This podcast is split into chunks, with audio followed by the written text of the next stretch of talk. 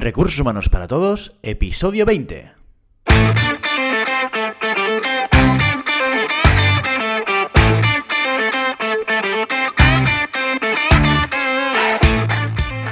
Bienvenida y bienvenido a Recursos Humanos para Todos, tu podcast semanal sobre recursos humanos.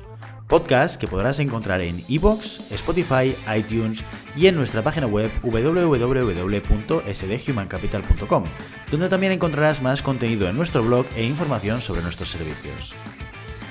Este podcast está pensado para profesionales de recursos humanos, gerentes o jefes de equipo, y podrás encontrar técnicas, consejos, ideas, conceptos y noticias sobre la gestión de personas, eso sí, con un enfoque práctico y aplicable. Mi nombre es Guillermo, socio en SD Human Capital, y hoy tengo el placer de acompañarte en este episodio número 20. Episodio número 20, número redondo que hemos decidido celebrar con eh, la participación de Juan Daniel Sobrado. Juan Daniel Sobrado es una persona que tiene una faceta profesional muy interesante. Por un lado, es responsable, country manager de ventas y marketing de una multinacional del sector de los medical devices como es Medtronic pero al mismo tiempo tiene una faceta de formador interno. Una de las cosas que podemos ver a través de sus proyectos personales en forma de blog en www.learninglegendario.com y a través del podcast con el mismo nombre, Learning Legendario. Desde ahora os invito a que tanto leáis sus posts, súper interesantes, si os interesa todo el tema de la formación, como escuchéis sus podcasts, que están hechos en un formato de entrevista, en la cual sus invitados, expertos en formación, comparten técnicas y estrategias para hacer mejores formaciones. Hoy, con Juan Daniel, no vamos a hablar de formación interna, vamos a intentar descubrir una faceta diferente de la, vertiente profesional de Juanda de todas formas, para todos aquellos que todavía no lo conozcáis, dejaremos en las notas del programa una serie de enlaces que os podrán ayudar a descubrir esa faceta más vinculada al desarrollo y a la formación interna en empresa. Muy interesante, por cierto. Hoy con Juan te vamos a hablar de gestión de personas, de cómo él ha desarrollado sus habilidades y cómo él está viviendo su nueva posición como responsable de un equipo. Sin mayor introducción, aquí os dejo con la entrevista. Adelante audio.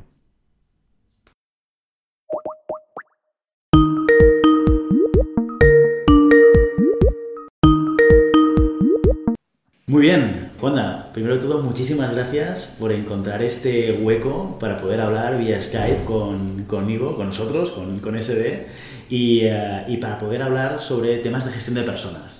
Para los que no conozcáis a Juanda, lo primero de todo lo que tenéis que hacer ahora mismo es ir a Google, poner Juan Daniel Sobrado. Yo le llamo Juanda y entenderéis por qué cuando escuchéis el primer episodio del podcast Learning Legendario, a través del cual yo descubrí a Juan Daniel Sobrado. En ese podcast, y voy a hacer un spoiler, pero solamente uno, y no voy a, no voy a decir nada más, eh, Juanda nos da permiso para llamarle Juanda y no Juan Daniel por ser oyentes del podcast. No sé si recuerdas esta parte, ¿eh?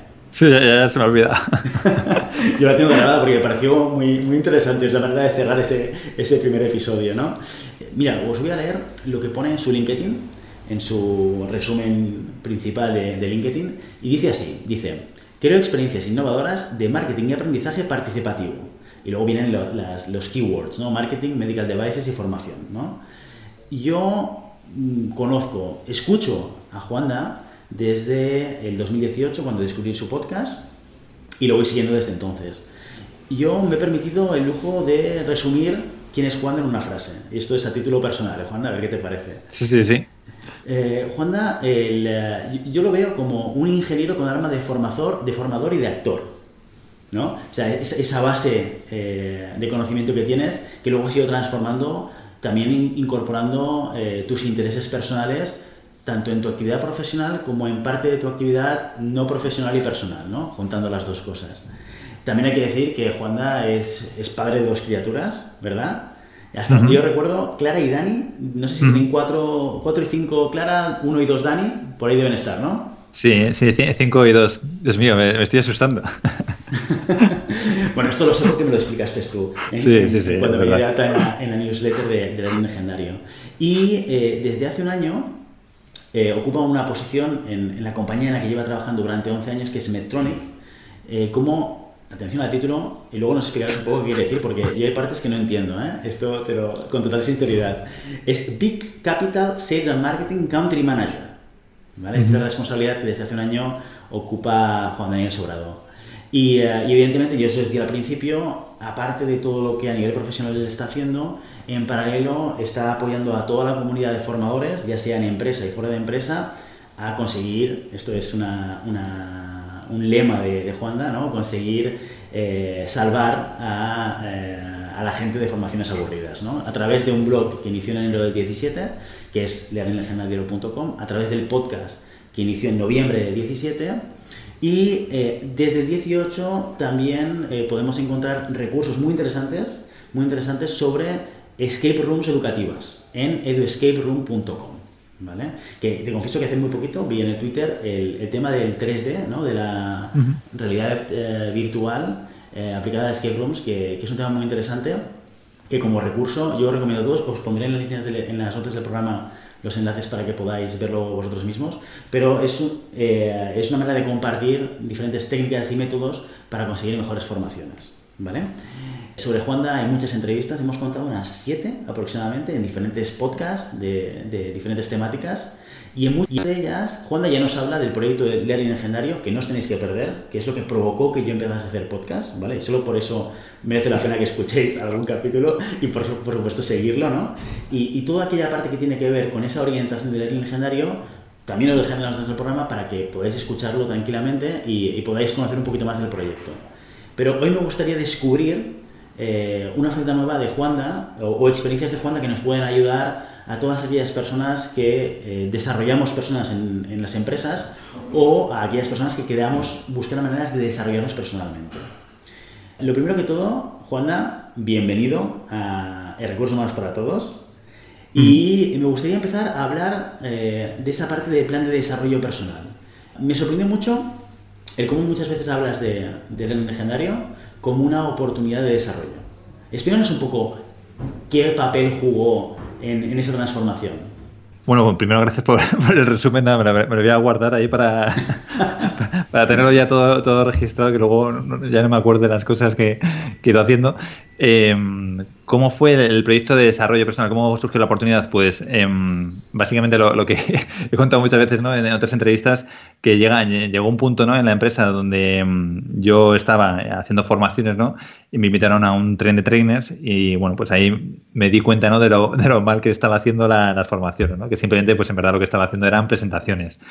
Y, bueno, pues eso me picó, ¿no? El, el, ver que lo hacía tan mal me picó, ¿no? Y, también, por otra parte, me abrió una puerta, dije, yo esto, vamos, tengo, tengo que mejorar mucho.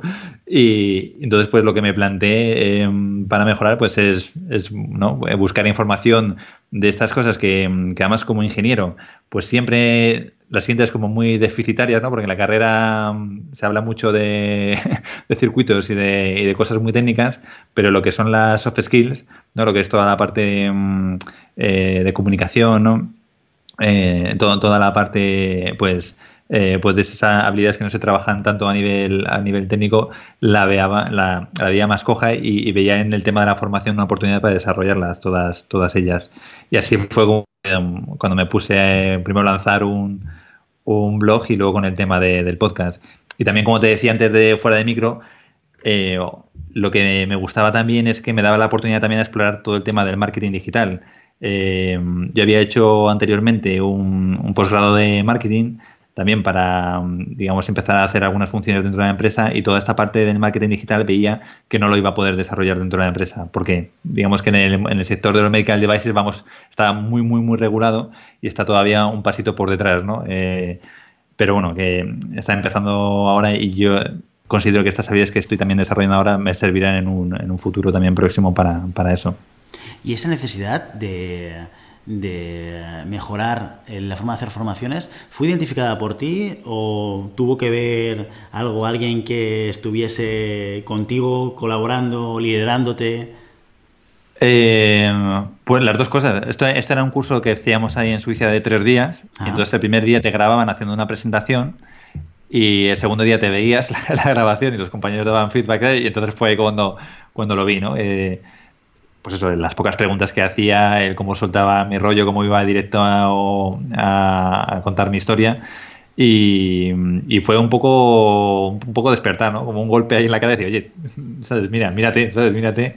Y la verdad que no hay nada como grabarse a uno mismo para, para, mejorar. Y, entonces a, partir de verme y de notar eso, eh, no solo en el tema de la presentación, sino que para mí el cerebro esos días estaba hirviendo, ¿no? Decía, pero esto y esto y esto que es de la escalera de aprendizaje, pero esto como, como que la gente... Y sobre todo también me daba cuenta de lo mal que había estado aprendiendo yo, ¿sabes? Que mi modelo de aprendizaje había sido totalmente el mismo desde el colegio, la, pasando por el instituto y la universidad, ¿no? Que era el, pues un, profesor que te explica cosas y tú te las empollas y luego las escupes en un examen y, sigues y avanzas y avanzas, ¿no? Y entonces pues eh, empecé a ser consciente de toda esa parte eh, que no tenía tan consciente y luego también me di cuenta pues de cómo luego en mi ámbito privado sí que había ido yo aprendiendo cosas de formas diferentes, ¿no? Y, bueno, pues eh, me empezó como a encajar todo, ¿no? Y, ahí fue cuando me picó, digamos, el, como el reto, ¿no? De decir, oye, yo tengo que mejorar en esto, ¿no? Y dentro de la propia empresa, o sea, de la gente con la cual estuviste en, el, en, ese, en esa formación, eh, no sé si sigues en contacto con gente o si has tenido contactos posteriores a esa formación en, Suiza. Eh, ¿Hubo un desarrollo también por su parte o cómo funcionó? Sí, sí, sí. O sea, yo la verdad que esto es también un poco lo que dicen, ¿no? Siempre de, la suerte, ¿no? Em, por aquella época que era el año 2012 pusieron a una persona a, coordinar, digamos, a, centralizar la formación a nivel europeo, es decir, lo que se quería era mejorar la, formación tanto interna, la que recibíamos los empleados internamente, como externa a clientes. Y hasta ahora, pues bueno, cada país lo hacía un poco por su cuenta y luego cada departamento, pues también un poco con su cuenta. Entonces lo que se, que, se quiso en ese momento es centralizarlo y estuvo muy bien porque crearon, digamos, un... Un, o un pool de trainers europeos y, de hecho seguimos en contacto cada año. Cada año tenemos como una, una reunión. Por ejemplo, el año pasado estuvimos pues un día entero, no dos días enteros trabajando el tema del roleplay, ¿no? entonces está muy bien porque los propios trainers, primero que sigues en contacto, ¿no? Que de vez en cuando te vas, te vas viendo cuando vas a esos cursos en, en Suiza. Y luego está muy bien porque, eh, digamos, todos esos temas también eh, lo sigues desarrollando, ¿no? Vas planteando los retos, necesidades, ¿no? Y, se van, vamos, y, además la empresa que me refiero que apuesta fuertemente por lo, que es la, educación y la formación y, ahí me siento totalmente privilegiado, ¿no? Porque sé que no, que no se da en, la mayoría de empresas, desgraciadamente. Sí, sí, en, general el, el, tema de la formación es uno de los temas complicados porque muchas veces se ven como un coste, ¿no? No como una inversión aunque está la frase famosa esta de eh, ¿por qué invertir en alguien si se puede marchar mañana? Pero si no lo formas y se queda es mucho peor, ¿no? Esta es la, una, de uno de esos lemas para defender un poco la parte de, training y la formación. Pero sí que es verdad que cuando hablamos de empresas que son más pequeñas, cuesta un poco verlo, ¿no? Eh, en tu caso, sobre todo, yo lo que veo que había una parte de motivación propia tuya para desarrollar esas habilidades, lo que tú comentabas, ¿no? Que lo juntas con con una motivación de poner en marcha, en práctica, una serie de conocimientos, eh, digamos, fuera de lo que es tu ámbito profesional directo y lo acompañas de esa parte de, desarrollo personal. Em, ¿Qué consejos darías a una empresa más pequeña. Ahora nos olvidamos de Metronic. Metronic, yo, a veces eh, siempre digo que las grandes empresas están muy bien, pero me cuesta mucho utilizarlas de ejemplo porque el 90% del, del, mercado son más bien empresas pequeñas, pymes, ¿no? Y, eh, y, muchas cosas que hacen las grandes empresas es difícilmente transportable a empresas pequeñas, ¿no? O a medianas. Pero según la experiencia que tú has tenido en este caso concreto de desarrollo de habilidades, ¿qué eh, recomendarías a una empresa más pequeña que necesitase también desarrollar habilidades, por ejemplo, como, como la que estamos comentando, ¿no? Eh, aprender a formar a otros. Em, a ver, no, no, hace falta montar un despliegue, ¿no? Así a nivel internacional. No hace falta ir a Suiza, ¿no? Ni a Suiza ni tal. Em, a veces simple, simplemente, me refiero que en una jornada de un día puede ser suficiente traer a alguien de, de fuera, o sea, digo a alguien de fuera o incluso a lo mejor internamente a alguien que esté convencido del tema, ¿no? Eh, y simplemente es el, enfrentar a la gente. Me refiero, al final lo que hace falta es que la gente despierte de alguna forma y se dé cuenta. Lógicamente, aquí depende muchísimo de la materia prima que tengas. Me refiero de tus trabajadores. Pues si los tienes con la soga al cuello, eh, y, y los tienes apretados para que cumplan objetivos. Bueno, que todos estamos apretados para cumplir objetivos, pero me refiero, pero que si no, no digamos, no hay esa cultura de facilitar ¿no? o de dar espacio para que la gente se desarrolle, pues va a ser difícil. Por mucho que hagas, encima les vas a poner aún más presión ¿no? en, ese aspecto. Pero si realmente hay un deseo de cambiar y estás dispuesto primero a, a luego porque al final hace falta tiempo, me refiero, al final hace falta que las personas tengan tiempo. Pues yo en mi caso muchas cosas las he ido desarrollando fuera, incluso me he ido haciendo yo cursos em, que me gustaban fuera de la empresa, los he pagado yo y tranquilamente y felizmente, porque me refiero, al final pienso que la mejor inversión que puedes hacer es en, ti mismo.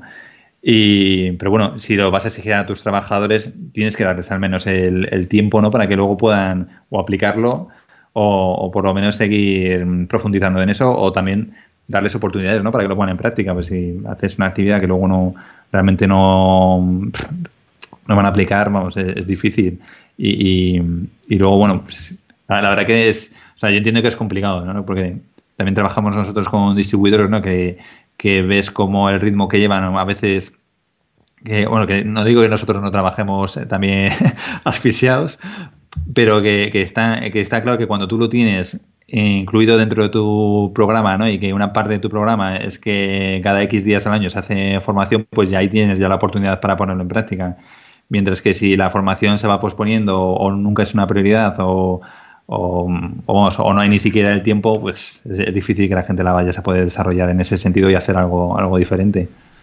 Sí, yo creo que parte del, del éxito de la formación siempre es que puedas aplicarlo en el corto plazo en, algo, porque es lo que realmente hace que luego acabes consolidando conocimientos, porque la práctica es lo que hace el conocimiento. Mira, el otro día estaba, estaba en una charla en, en, una business school de, Barcelona, en SADE, hablando de headhunting, ¿no? Y hablaba con los estudiantes del, del Executive MBA y me preguntaban, bueno, vosotros como headhunters, eh, ¿cómo valoráis el, el EMBA, el Executive MBA?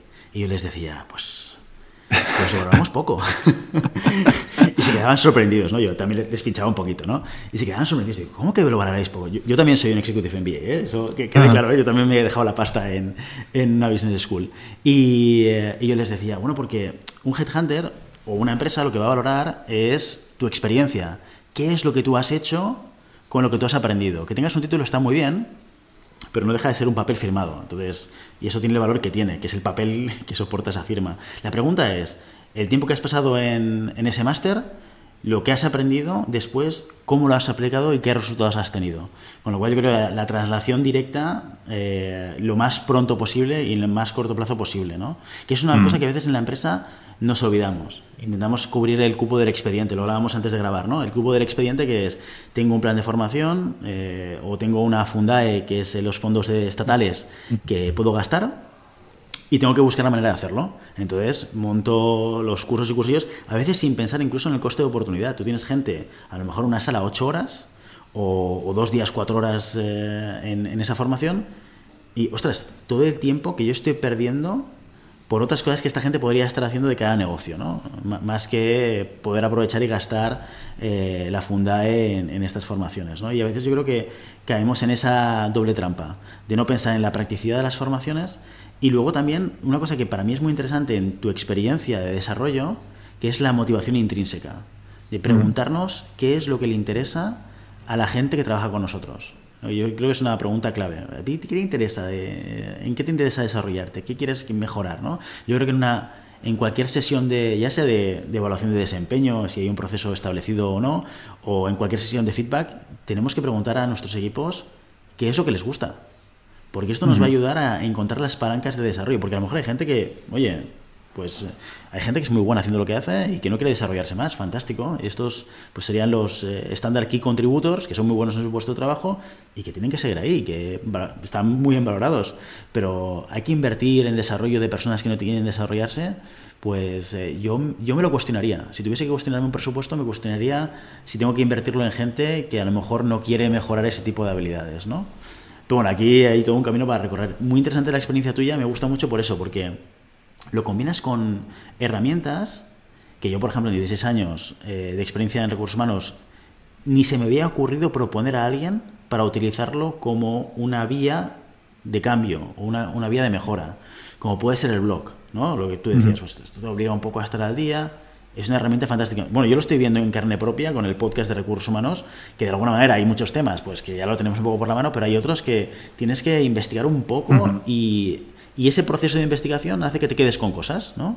Y hace que vayas construyendo y hace que vayas ganando conocimiento.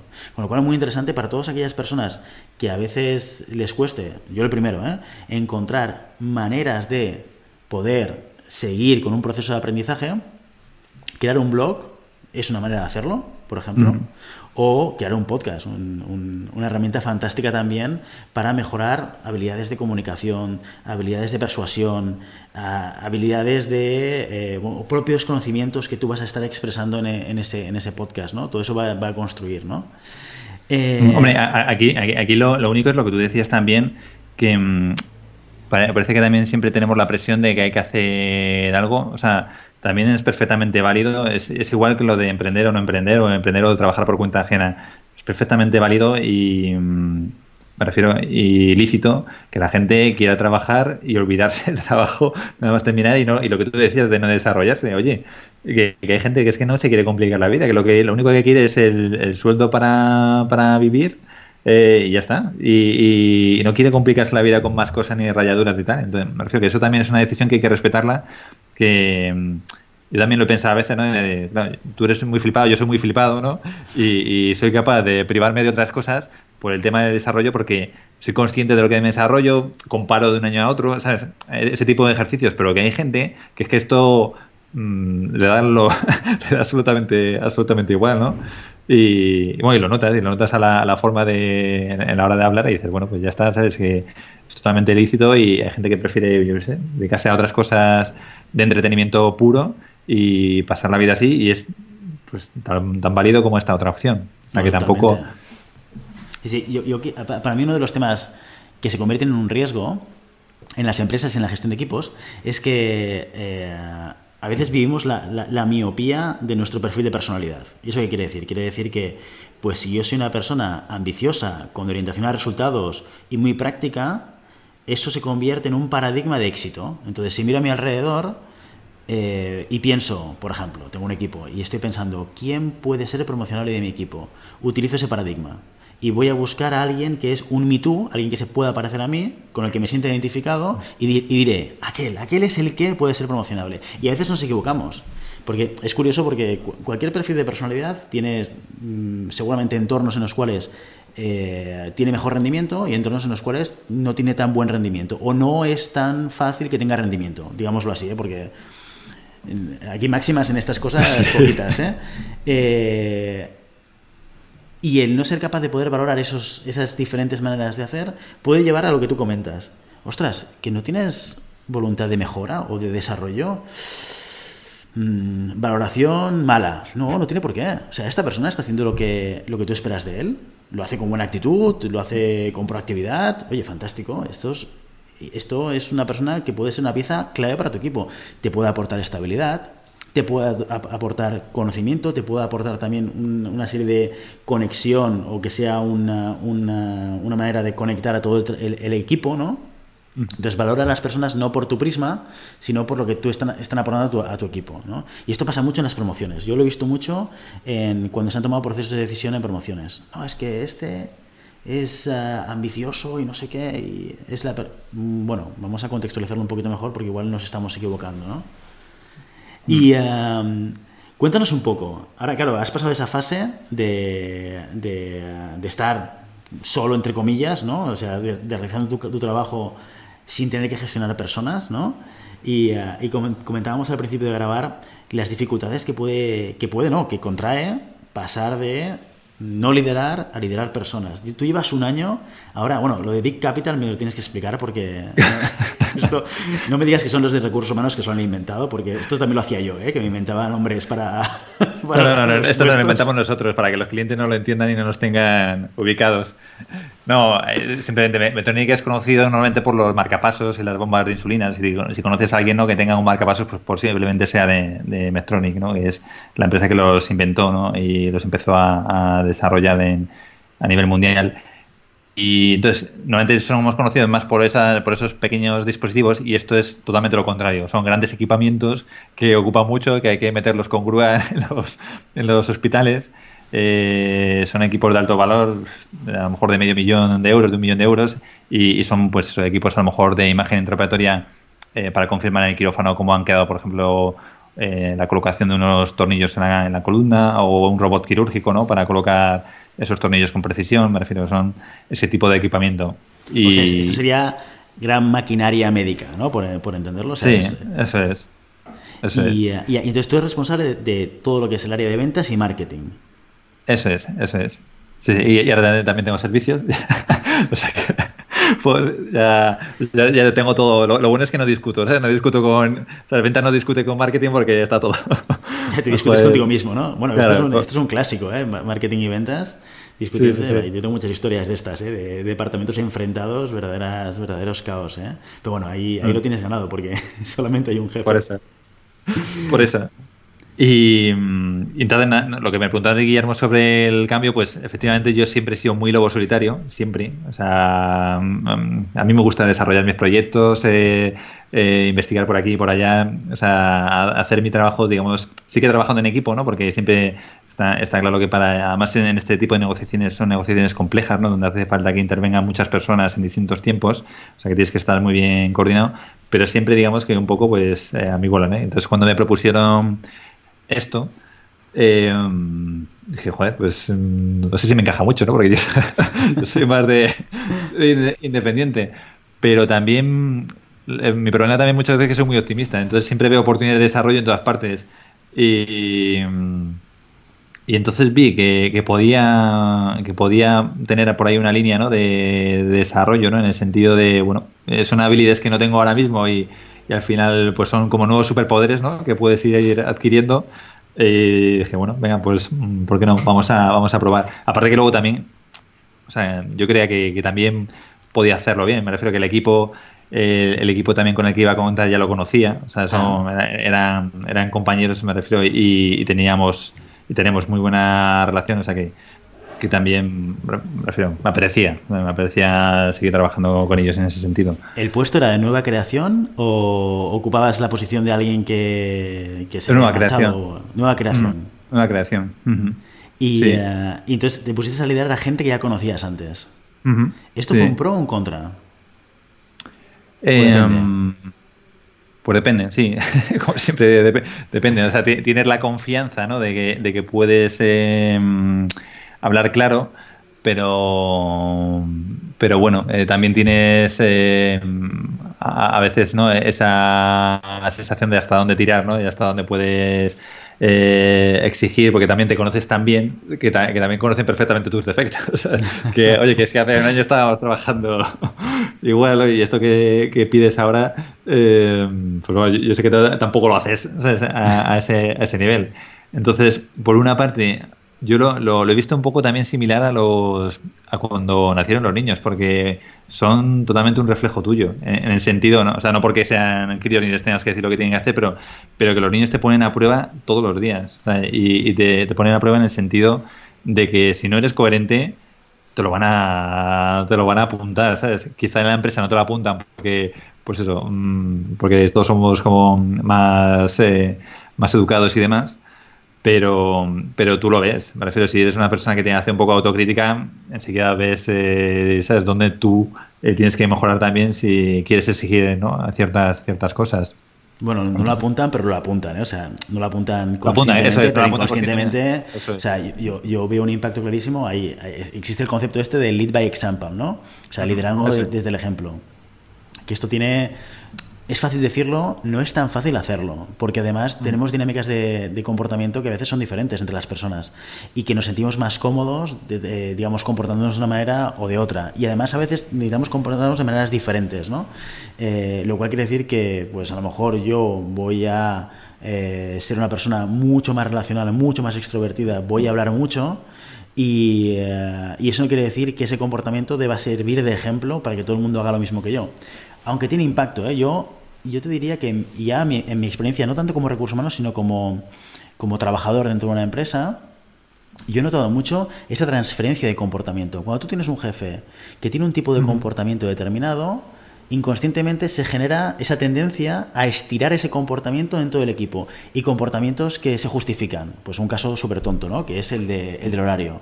Si tú tienes un jefe que es puntual, va a haber una tendencia en el equipo, a no ser que haya alguno que de manera natural, por lo que sea, o por actitud, no quiera eh, seguir ese comportamiento, va a haber una tendencia que todo el mundo vaya a ser puntual.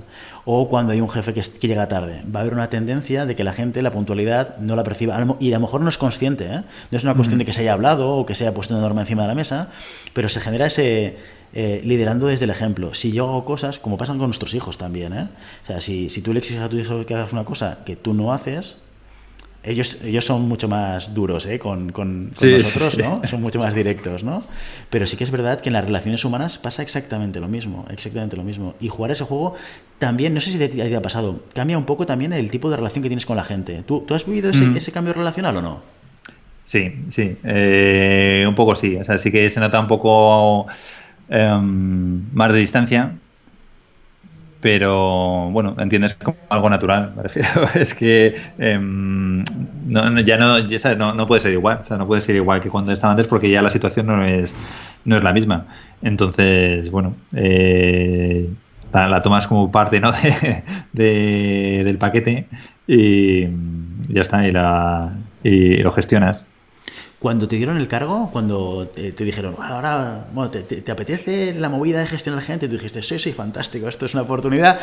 ¿Hiciste algún tipo de, plan o ejecución inicial? En plan, voy a comunicar individualmente a la gente, me voy a sentar uno por uno, o no, los voy a coger a todos, o no, simplemente vamos a ponernos a rodar, a rodar el primer día y a, a partir de aquí yo voy a ir gestionando las cosas que vayan sucediendo.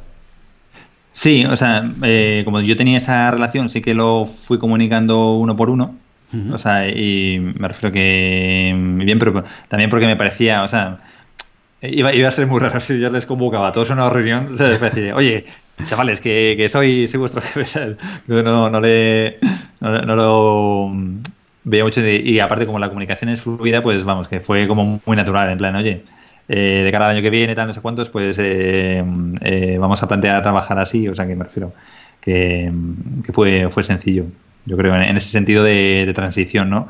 Eh, yo como me lo planteo, yo soy un novato en esto, entonces como me lo planteo siempre con humildad, de decir, oye, eh, ahora mismo, ¿sabes? Eh, tenemos que empezar a trabajar juntos y a entendernos y a trabajar como, como equipo. Entonces, en ese sentido, todavía estamos ajustando. Es que llevamos desde mayo del año pasado pero prácticamente como todos vamos con la lengua afuera, pues es que hay muchas cosas operativas ¿no? que vas mejorando sobre las, las propias reuniones que vayas haciendo mensuales o, individuales, ¿no? De cosas que vas recibiendo feedback y demás. Pero, pero bueno, o sea, me lo tomo así, como otra parte del aprendizaje donde hay que estar bien atento ¿no? a, todas esas, señales ¿no? que comentas que a veces no son, no son verbales, no te lo dicen directamente, pero bueno, que pueden influir. Sobre todo también porque yo siempre he tenido la percepción, Lo, lo toco con mi mujer cuando vamos a una fiesta, cuando vamos a algún sitio, que mi mujer se empana de todo, o sea, sabe todo, sabe todo lo que ha pasado. Tiene ahí la, antena puesta, ¿no? sí, O sea, pero me refiero a en, términos de relaciones humanas, ¿no? Sí, sí, sí. sí. Y, yo soy tan inocente, salgo tan feliz, decir, ah, pues qué bien, ¿no? Qué bien con los amigos. Pero te has enterado, que no sé quién, no sé cuánto está, y estamos tal, y no, has visto que no han hablado en toda la noche. Entonces, yo soy muy empanado, soy, un feliz de la vida para esas cosas. Y entonces, a mí lo que me preocupa, eh, Personalmente es, eso, el, tener a lo mejor algún miembro del equipo donde no me dé cuenta de una situación que pueda estar pasando pues de estrés o de, o de necesidad. Entonces, mi estrategia antes, o como yo soy, sé que tengo esa mm, eh, dificultad ¿no? para percibir eh, esos estados de ánimo, es preguntar directamente, en plan, oye, eh, introducirlo como una parte normal de las conversaciones, en plan, oye, ¿qué puedo hacer ¿no? para ayudarte, para que estés mm, feliz en el trabajo? Es que, aparte, también yo, soy muy malo, ¿no? dando rodeos, ¿no? En plan, ¿qué te motivaría? Mía, ¿sabes? ¿Qué, ¿Qué, necesitas, ¿no? Para estar contento y para que tal. Es flexibilidad laboral, es, yo qué sé, es más sueldo tal. Eso no lo puedo conseguir, pero bueno, dime tú. pero me lo puedes decir, te puedes quedar tranquilo y me lo dices, ¿no? Claro, pero, No, pero, pero me refiero a que mm, entonces todavía estoy viendo ese y, y, luego también dentro de lo que son todos los estilos de liderazgo ¿no? que puedes adoptar, eh, yo tiendo mucho a dar soluciones, ¿no? Y, es una de las cosas también que, quiero trabajar. Como te decía, el año, o sea, la, semana pasada estuve precisamente en un, en un training una semana entero de, coaching, ¿no? Viendo estos dos estilos de, liderazgo, de liderazgo ¿no? Eh, el tipo de capitán, ¿no? El que va mandando más, el que es más instructor. Eh, pues mi, idea es esa, ¿no? Es ir tendiendo hacia, bueno, pues eso, el, facilitar que la gente se vaya desarrollando por sí misma, ¿no? Y vaya teniendo cada vez más autonomía hasta el... Mi objetivo, mi objetivo como manager es poder desaparecer. es, decir, que no, que no es necesario, ¿no? Que el equipo pudiera funcionar autónomo y que ya está. Ese para mí sería, digamos, el, el culmen, ¿no? El, que pudieran trabajar totalmente con independencia, que, que ahora mismo podrían hacerlo, ¿no? Pero, pero bueno, mm, con más, ¿no? Como diríamos, con más calidad y más seguridad. Y eh, en ese sentido, la, la, dificultad más grande que te has encontrado desde que eres manager, ¿cuál ha sido? ¿O el reto más grande? Pues esto, esto que te digo de ese tipo de conversaciones, que o sea, normalmente... Mm, eh, o sea, yo considero como que tú vienes motivado de casa y, ¿no? y, que pues tú te lo gestionas tus cosas, tal, ya está, ¿no? Y, rindes tal. Pero el entender que puede haber personas que, que, necesiten más motivación, que esa motivación se puede gestionar, potenciar y demás, y luego el estar el estar pendiente de más gente, sobre todo eso. O sea, yo me levantaba um, un día y no me preocupaba de nadie. O sea, yo decía, yo sabía perfectamente las tareas que tenía que hacer y ahora decía, oye, que hay un equipo en la calle que está esperando, ¿no? Que tenga, o sea, por no saber de ti o, o tener esa, esa relación, ¿no? Y, y, luego que cada uno dentro del equipo es diferente, ¿no? O sea, hay gente que es más autónoma, eh, también me estreno con el tema de los millennials. ¿no? bueno, tú eres millennial, ¿eh, Juanda? Si yo soy millennial, tú también. ¿Lo sabes o no? Ya, yo no sé, pero, eh, depende de quién preguntes, tío. Yo soy del 82, pero tú decías, no, no, los millennials son del, 90. En, cualquier caso, eh, no me considero, o sea, me considero medio, medio, medio millennial, porque hay muchas cosas que veo que de características que sí que veo reflejadas en otros, pero que yo, por ejemplo, no me, no me las veo, ¿no? Y y bueno, pues eh, aprendiendo a lidiar con todo eso, ¿no? De preocuparte por, por los demás más que, más que ir a tu bola. Es, es básicamente el mayor de los retos que, veo. Y luego cómo desarrollar a cada uno, cómo darle a cada uno la, la, medida de contacto justa, Para ni agobiar, pero que tampoco dejarlos abandonados, ¿no? claro, yo, creo que hay, hay, un tema clave que, que tocas tú ahora, que que ha tenido como una dinámica de perspectiva diferente en la gestión de personas. ¿no? Hemos pasado de mm, estilos y procesos comunes y globales, ¿no? hace muchos años eh, había esa sensación de que hay un estilo de liderazgo que es el que es más efectivo, ¿no? o había la tendencia de pensar de, pues, eh, eh, cuando éramos muy autoritarios hay que dejar de ser autoritario y hay que ser más laissez-faire o hay que ser más coach, entonces acompañar pero no agobiar y tal. Y eh, yo creo que vamos hacia una tendencia en todos los aspectos que tienen que ver con gestión de personas que entre nosotros es una putada, ¿sí? Así hablando rápido. ¿Por qué? Porque complica mucho las cosas, que es que es la individualización, es la cirugía de la gestión de personas. Es la cirugía de la gestión de personas, que es no hay una solución que sea mágica para cualquier situación, cualquier contexto. Entonces tienes que entender a la persona, tienes que entender qué es lo que quiere, qué es lo que necesita, cómo es, qué es lo que le gusta y luego entenderla en el contexto. Y a partir de aquí es cuando empiezas puedes empezar a trabajar. Pero claro, esto es, es, un esfuerzo no solamente de interpretación, lo que tú decías. Bueno, tengo que aprender a leer a la gente, ¿no? Verlo y ver si está bien, si está mal, si necesita hablar o no lo necesita. O sea, ¿qué es, cómo yo puedo ayudar a esta persona a quizás desbloquearla o a ayudarla a que supere un obstáculo que tiene. Si se puede, porque no sé si te has encontrado en este año eh, en situaciones similares, pero hay momentos en los cuales no hay salida. ¿no? Y esto seguramente es de las partes o de las vivencias más duras que tienes como responsable de equipo. Cuando te encuentras un miembro del equipo, que la mejor manera de ayudarle es fuera de la empresa. Y esto es, muy duro, ¿eh? pero hay veces que por mucho que te dediques, por mucho que, como al final el centro de todo, eh, del desarrollo o de la competencia o del desempeño es el propio individuo, tú puedes ponerle ganas, le puedes poner técnicas y métodos, eh, más escucha activa o lo que quieras, pero si la persona no quiere, Sí, sí, es imposible. Es que no, no, hay mucho que hacer, ¿no? Y en ese sentido, incluso en ese, en ese caso concreto, lo que tienes que hacer es individualizar mucho. Y, y esto, claro, genera mucho esfuerzo. O sea, ya, ya no tienes, no es que tener equipo sea, entre comillas, un problema, porque también es un privilegio, ¿no? Tener equipo y gestionar gente, pero tienes tantos problemas como personas tienes en el equipo, ¿no? Eso es. Sí, sí. Sí, sí. La, verdad que, bueno, es, lo que te decía, que es, una experiencia nueva y, y, yo creo que a, mí lo que me está ayudando más es el ser consciente de que no tengo ni idea de eso, ¿no? Porque, ¿sabes? Yo creo que no hay nada peor, ¿no? Que, llega un jefe en plan bueno, venga, equipos, vamos a trabajar, que yo ya sé lo que hay que hacer aquí, hay que eh, ir en esta dirección, hay que hacer esto, tú tienes que hacer esto tal, y, bueno, o sea, desde luego tienes que transmitir la, seguridad y confianza suficiente, ¿no? Para que se sientan eh, protegidos, no que digan, hostia, este tío nos va, nos va a hundir, ¿no? Pero, pero, pero también con la humildad de decir, oye, pues no lo sé, lo aprenderé y lo iremos haciendo mejor y iremos ajustando entre todos, ¿no? todos los aspectos ¿no? que conlleva trabajar en, equipo. Sí, sí, sí, sí. Y eh, en ese sentido, de cara a futuro, cosas que me has hablado del, del, eh, de la formación de coaching, cosas que te planteas hacer eh, para seguir trabajando y mejorando como responsable de equipo. Ahora mismo. Sí. ahora mismo es poner en práctica. O sea, lo del coche lo veo, lo veo tan grande que, que, no me planteo la siguiente, la siguiente meta. O sea, por una parte, o sea, a nivel relacional estoy con esa herramienta, ¿no? Que es que, ya te digo, lo, lo, vi la semana pasada y ahora estoy todavía rumiando, ¿no? Cómo lo voy a aplicar, ¿no? En, en, las, en las conversaciones, ¿no? Porque además es lo que hablábamos antes, que como no lo apliques, eh, lo, pierdes. Sí, sí. Y, y, luego a nivel individual, otra de las cosas que también em, creo que me podrían ayudar, ¿no? Y, que también lo hablaré con, mi jefe, es el, el recibir yo coaching o hacer un mentoring en el sentido de que también me rete. Porque mm, yo creo que al final la gente funciona mejor cuando está retada. O sea, me refiero, si tú tienes un espejo y, de hecho yo, por ejemplo, lo que te comentaba antes, a nivel del blog, eh, yo tuve la ayuda de, un coach, ¿sabes? Que, bueno, de hecho lo puedo decir, tú sabes conoces a Raúl Hernández. Sí, sí, sí. Pues eh, Raúl Hernández de esto es una historia que cuento en exclusiva aquí para En Secreto. Atención, exclusiva, exclusiva.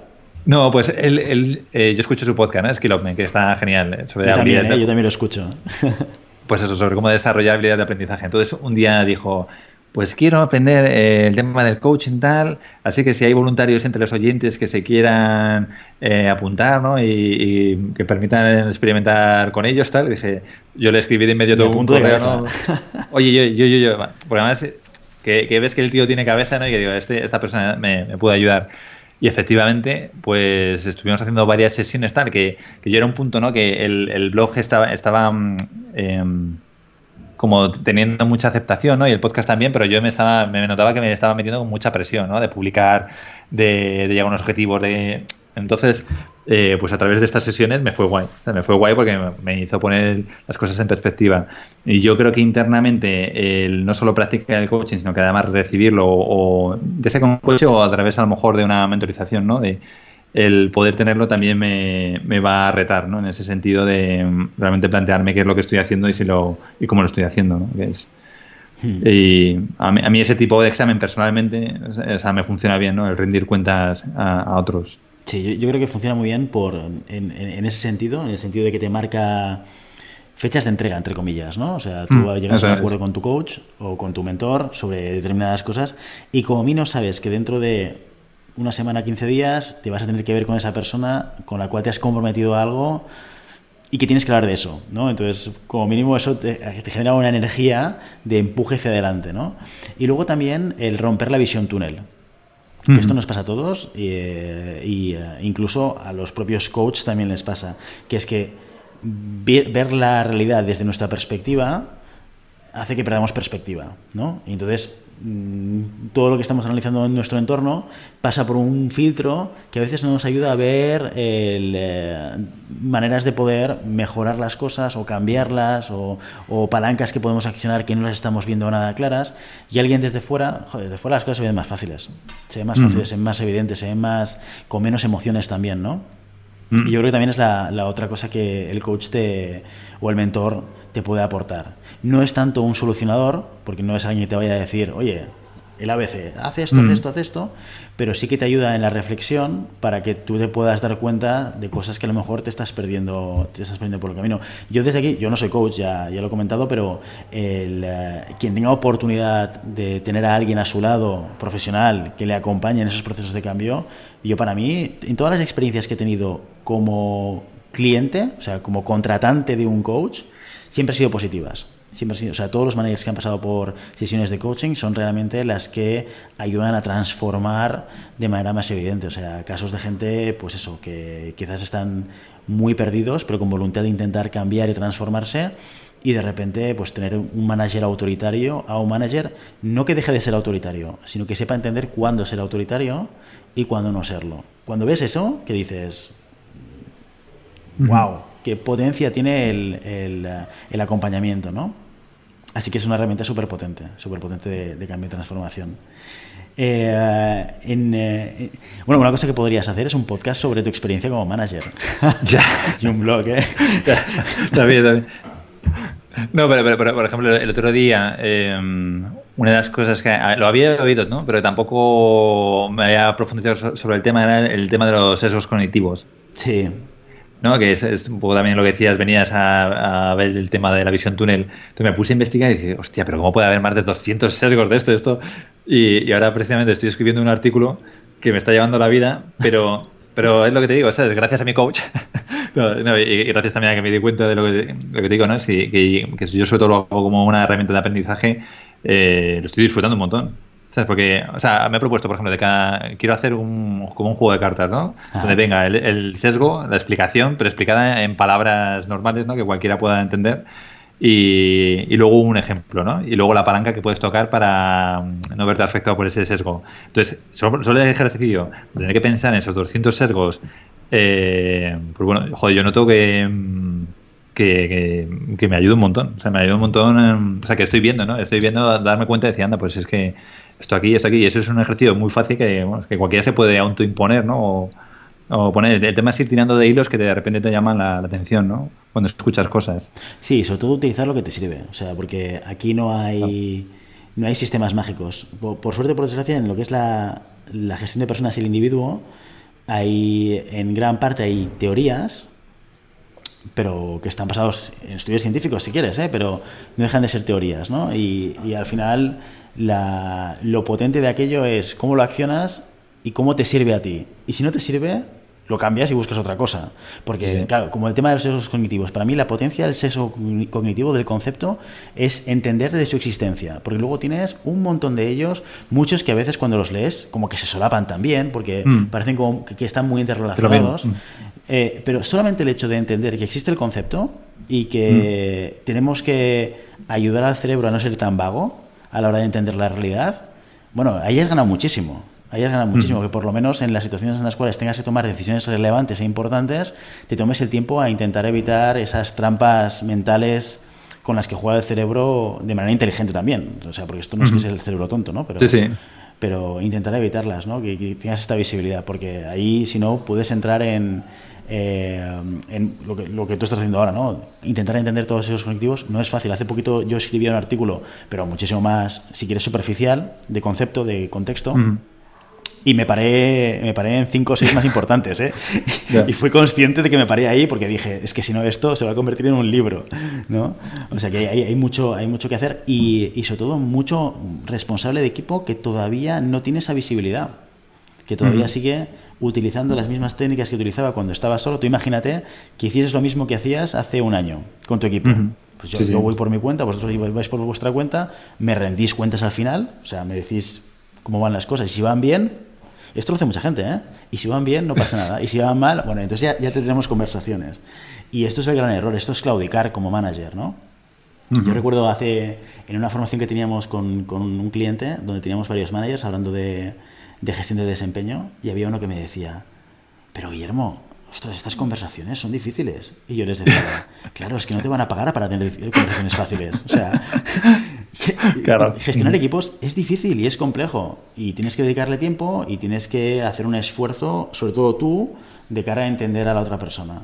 Y no va a ser fácil. Pero bueno, si no, no te pagarían el sueldo que te pagan. no, tendría, no tendría mucho sentido.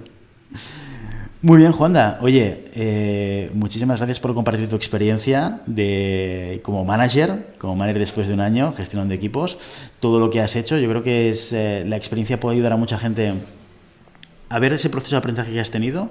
Oye, en la parte individual también me gusta mucho ese, te lo comentaba antes, ¿no? ese, ese proceso de aprendizaje y esas palancas que has utilizado Claro, aquí también se junta mucho la motivación extrínseca por tu parte, ¿no? El, ser un poco flipado, como, decimos, ¿no?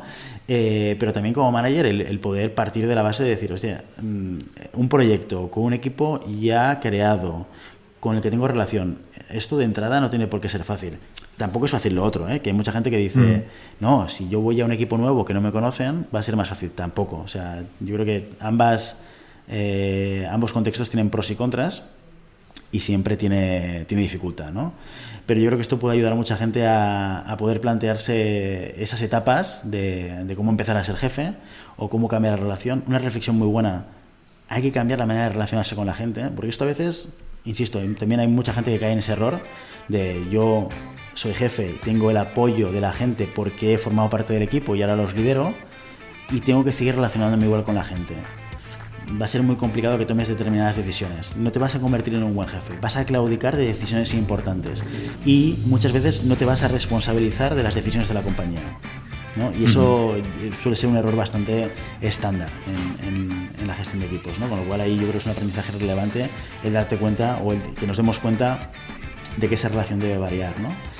Y, eh, y nada más, no te quiero robar más tiempo, Juanda. Muchísimas gracias por todo, por tu experiencia eh, seguiremos atentos, Learning Legendario. Ah, gracias, gracias a ti, Guillermo. Sí, sí, sí, sí. ahí, ahí nos veremos. Y también aquí escuchando el Recursos Humanos para Todos. Muchísimas gracias, Juanda. Y, eh, y, nos vemos muy pronto, ¿de acuerdo? Muy bien. Un abrazo. Gracias, un abrazo. Y hasta aquí nuestro episodio número 20 de Recursos Humanos para Todos. Espero que esta entrevista la hayáis disfrutado tanto como yo lo he hecho haciéndola. Ha sido un verdadero placer tener a Juanda con nosotros y esperamos poder seguir contando con las experiencias reales de personas que gestionan equipos, cómo lo viven y qué es lo que hacen para intentar mejorar esa faceta de manager. Como siempre, os invito a que os pongáis en contacto con nosotros, nos deis vuestra opinión y nos sugeráis temas o preguntas concretas, o incluso si queréis que invitemos a alguna persona concreta, no dudéis en enviarnos eh, vuestros mensajes a rrhhparatodos.com o a través de la página de contacto, el formulario de contacto de sdgmancapital.com barra contacto. Si el contenido de este podcast te gusta, no te olvides suscribirte, darnos 5 estrellas en iTunes, me gusta en iVoox y Spotify, e igualmente recuerda que puedes seguir encontrando contenidos, noticias y más recursos en nuestra web corporativa sdhumancapital.com. Muchas gracias por todo, por tu tiempo, por tu atención, por tu interés en estos temas sobre gestión de personas. Nos escuchamos en el próximo episodio. Hasta entonces, feliz semana.